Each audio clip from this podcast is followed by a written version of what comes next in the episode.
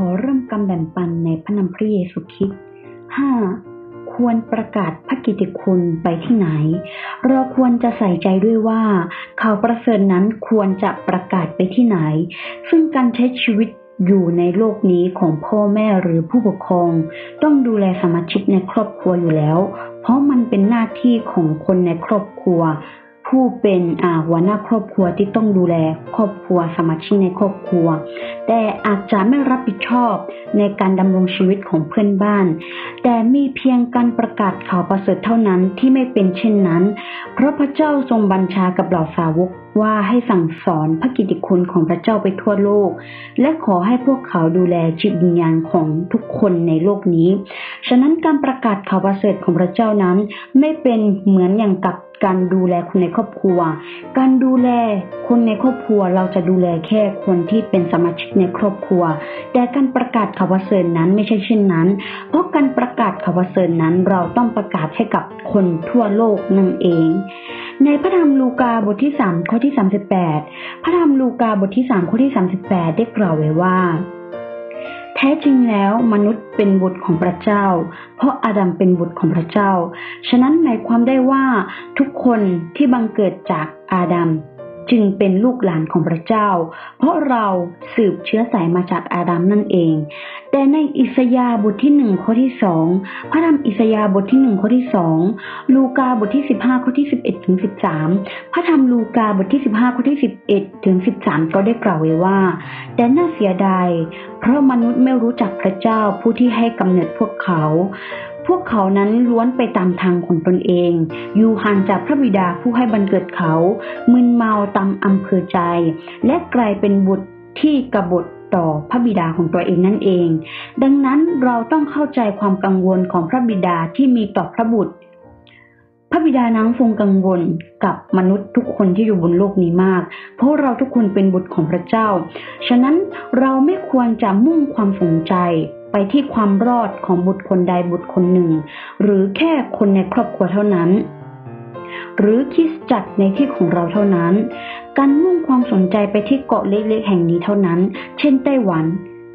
ก็ยังไม่เพียงพอ เพราะประชากรของพระเจ้ามีอยู่ทั่วโลก ฉะนั้นเราควรจะเข้าใจในเรื่องนี้ว่า เพราะเราทุกคนที่อยู่บนโลกนี้ล้วนเป็น บุตรของพระเจ้า ล้วนเป็นผู้ที่เสืบเชื้อสายมาจากอาดัม ฉะนั้นการได้รับความรอดสู่ชีวิตนิรันดร์นั้น ไม่เพียงแค่ใครคนใดคนหนึ่งที่จะได้รับ หรือไม่เพียงแค่คนในครอบครัวที่จะได้รับ หรือไม่เพียงแค่คนในคริสจักรที่เราอยู่เท่านั้นถึงจะได้รับ แต่ว่าความรอดนั้นทุกคนบนโลกใบนี้ควรที่จะได้มีโอกาสได้รับนั่นเอง บัดนนี้เราได้มอบหมายงานประกาศพระกิติคุณและการช่วยกู้แก่เราแล้ว พระเจ้าได้มอบหมายงานนี้ให้แก่เราแล้ว แล้วเรายังจะมีเหตุผลอะไรที่จะแก้ตัวได้อีกล่ะถ้าพระเจ้าไม่ทรงมอบหมาย เราก็ไม่จำเป็นที่จะต้องประกาศหรือเผยแพร่ พระวจนะของพระเจ้า แต่เนื่องจากเราได้รับมอบหมายงานนี้ เราจะหลีกหนีจากเรื่องนี้ได้อย่างไรหรืออ่าสิบกว่าปีที่แล้วข้าพเจ้าป่วยหนักข้าพเจ้าเขียนถ้อยคำสุดท้ายว่าข้าพเจ้าไม่มีความหวังที่จะมีชีวิตข้าพเจ้ารอแต่เวลามรณะของข้าก็คือความตายนั่นเองข้าพเจ้าได้รับคำสั่งจากพระเจ้าให้กล่าวว่าข้าพเจ้าจะไม่ตาย แต่ข้าพเจ้าจะมีชีวิตอยู่ และประกาศพระราชกิจของพระยาเว พระธรรมข้อนี้ได้เขียนไว้ในพระธรรมสดุดีบทที่ 118 ข้อที่ 17 พระธรรมสดุดีบทที่ 118 ข้อที่ 17 ตั้งแต่นั้นมาโรคภัยไข้เจ็บก็หาย และชีวิตของข้าพเจ้าก็ถูกรักษาไว้จนถึงปัจจุบัน ซึ่งทำให้ข้าพเจ้ารู้สึกขอบพระคุณพระเจ้าและไม่มีวันลืมเลือน และข้าพเจ้าก็รู้ด้วยว่าทำไมองค์พระผู้เป็นเจ้าจึงรักษาชีวิตของข้าไว้ เราหวังว่า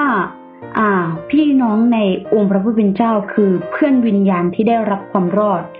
เราต้องระลึกถึงพระคุณอันยิ่งใหญ่ของพระเจ้านี้ เพื่อตอบแทนความรักของพระเจ้า เชื่อฟังคำสั่งของพระเจ้า รับผิดชอบหน้าที่นี้อย่างซื่อสัตย์คนมั่งคั่งก็ถวายทรัพย์สินเงินทอง ส่วนผู้ที่ได้รับของประทานด้านการประกาศข่าวเสริฐก็ให้ประกาศอย่างกล้าหาญเพื่ออุทิศแด่พระเจ้า ให้เราทุกคนทำหน้าที่ของตนให้ดีที่สุด ร่วมมือซึ่งกันและกัน พึ่งพาฤทธิ์อำนาจขององค์พระผู้เป็นเจ้า เราต้องเริ่มต้นจากที่ของตน เริ่มต้นจากการประกาศในที่ของเรา แล้วแผ่ขยายไปจนสุดปลายแผ่นดินโลก ในพระธรรมมาราคีบทที่สามข้อที่หกพระธรรมมาราคีบทที่สามข้อที่หกเขียนไว้ว่า จงหันหัวใจของพระบิดาไปหาลูก และหันหัวใจของลูกไปหาพระบิดา เพราะเกรงว่าพระเจ้าจะเสด็จมาแช่งโลก ฉะนั้นจากอ่าที่ดิฉันได้แบ่งปันในวันนี้ทำให้เรารู้ว่า ข่าวประเสริฐนั้นไม่ควรแค่จะอยู่ในที่ที่ใดที่หนึ่ง ไม่ควรแค่จะประกาศให้ใครคนใดคนหนึ่ง และไม่ควรที่จะประกาศให้กับคนที่เรารักเท่านั้น เพราะมนุษย์ทุกคนบนโลกนี้ล้วนแต่ควรจะได้รับโอกาสนี้ เพราะว่าทุกคนนี้เป็นบุตรของพระเจ้า ฉะนั้นเราเมื่อมีโอกาสแล้วให้ทำหน้าที่การประกาศข่าวประเสริฐให้ดีที่สุด โดยการประกาศให้กับทุกคน โดยการเริ่มจากเริ่มจาก